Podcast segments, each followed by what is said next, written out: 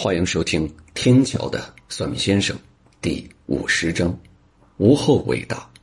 应了一声，继续往前走。刚走两步，聂老道把他俩再次拦住。栾春生这人脾气不大好，见那老道没完没了，心里多少有点恼火。别问他到底打算怎么样。春梅赶紧拦住春生，让他别生气，说这地方接仙气儿，生气容易得罪神明。那老道笑了笑，说：“还是春梅懂规矩。”他跟两口子说：“他们拴娃娃不是上策，即便真拴俩孩子，到最后也是奔着克他们来的。要真想要孩子，最好的办法还是积德行善。”春生一听到这里，当时就火了，心想：“这老道真是奔着挨打来的。两口子都已经怀上孩子了，哪还容得他在这里信口雌黄？”气得臭骂了那老道两句，然后拉着春梅上了车。走之前，春梅说：“她隐约听到那老道说了句‘活该你们无后’之类的话。”当时春生正在气头上，为了不激化矛盾，他没敢把这事儿告诉春生。怀孕这段时间，春梅算是翻身农奴把歌唱了。眼前因为没孩子，公婆对她是横挑眉子竖挑眼的。而现在母凭子贵，一家人对她简直比对王母娘娘还好。转眼间，孩子六个月了，随着月份越来越大，春梅身体出现了问题，妊娠期高血压、糖尿病、心律失调，基本上所有怀孕时易得的病全都接踵而至。栾春生平时工作比较忙，自己做生意，每天起早贪黑的。即便是春梅怀孕的时候，也总是成宿的不在家。春梅嘴上埋怨，但心里明白，老公是在给孩子攒奶粉钱呢。到了七个月的时候，春梅身体越来越差，医院建议她住院治疗，实在不行的话，只能剖宫产了。但她的身体如果上手术台，会有一定的风险。当时春梅心想，春生对自己不薄，这么多年没有孩子，换一般的老爷们儿。没准啊，早就就坡下驴的离婚了。可春生没有，他硬是顶住了家里的压力，跟他一直过到现在。他当时下定决心，自己就是死在手术台上，也得把这孩子生下来。后来春梅回忆说，那天她也不知道是怎么了，非得让春生送她去医院。如果当时不是因为这样，而后的悲剧很可能就不会发生。当时大概是晚上七八点钟，春梅突然觉得肚子疼。春生跟客户在外面应酬完，刚到家，稍微喝了点酒，但还不至于昏沉沉的。得知春梅不舒服，赶紧要拉着她去医院。春梅犹豫了一下，不过并没想太多。春生常年酒驾，这点她也是知道的。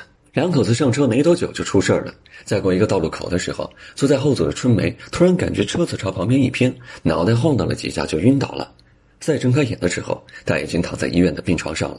她的第一反应就是看自己的肚子，她看到自己的肚子已经瘪了。这说明孩子已经不在体内了。从周围人一脸惋惜的样子，他马上意识到了不对。而且春生不在他身边，春梅哭着问众人：“他孩子呢？”一个小护士让他先冷静点原来他们因为闯红灯出了车祸，孩子没保住。春生因为酒驾被拘捕了。听到这个消息，春梅死的心都有。这个孩子对他们来说太不容易了。这时候，他突然想起娘娘庙那老道的话，说他们根本就生不成孩子。人在悲愤的时候就会失去理智，春梅一样，她把丧子之痛全部都算在那个老道的头上。住院期间，公婆对她的态度又恢复到以前的状态，甚至还不如从前，这让春梅心里很不舒服。住了半个月的医院，春梅出院了，春生也从看守所里放了出来。两人回到家，谁也没说话，一直到了半夜才抱头痛哭起来。春生告诉春梅，这事儿邪性的很。当时他喝酒喝的并不多，而且因为春梅坐在后座，开车的时候更是加倍的小心。当时过那个红绿灯的时候，他特意减速，而且可以确定的是，他肯定没闯红灯。可走到路中央的时候，他突然发现红绿灯变了，就像是从绿色一下子变成了红色。还没等他反应过来，已经被侧面撞过来的车顶到一边了。他发誓自己说的都是实话，绝不是为自己开脱。春梅让春生别解释了。他住院这段时间想了很久。觉得这事情必须要找到当初的那个道士问个清楚。他觉得那老道一定是看出了什么，这事儿绝不会像看到的这么简单。还有一个秘密，春梅没有跟春生说。他曾经求大夫让他看一眼孩子，不过那大夫却说什么也不让。最后见春梅坚持，就跟他说，不让他见孩子是为他好，因为那孩子身体有毛病，看着挺瘆人。那孩子就一只胳膊。说的通俗点，这孩子没生下来也是他的造化。否则，不但自己受罪，春梅两口子下半辈子也会被他拖累。正是因为这样，春梅才觉得那老道有问题。在家休息了两天，春梅和春生再次赶去娘娘庙。奇怪的是，那老道早就不知去向了。这老道的不知所踪，让整件事看着更加诡异。就好像他是专程等在那儿，只为遇到求生夫妇才存在的。这事情在亲戚朋友间传得很厉害，有的替夫妻二人感到惋惜，也有的替他们暗自庆幸。后来花奶奶跟小妹说，她认识一位师傅，本事还行，可以让他帮着看看。夫妻俩也是死马当活马医了，就这么着答应跟我见一面。我跟花奶奶正聊着，敲门声响起，来的正是春生和春梅夫妻二人。春生看着相对年轻点春梅则估计是因为生病的影响，精神上看着不是很好。入座之后，彼此简单了解了一番。我跟他们说，他俩的情况，花奶奶已经跟我介绍的差不多了。不过我还有几个问题想再了解一下。我问春梅，早年前可曾堕过胎？另外，他们夫妻是做什么工作的？春梅告诉我，她没有堕过胎。至于工作的事儿，她本来是在一家物流公司工作，后来因为怀孕这事儿就把工作辞了。春生毕业后什么都干。现在自己在外面跑买卖，两口子虽说没什么大钱，但日子过得还说得去。春梅说话时，春生一言不发的，看样子是受那老道的影响，对我们这些看相算命为生的人心存偏见。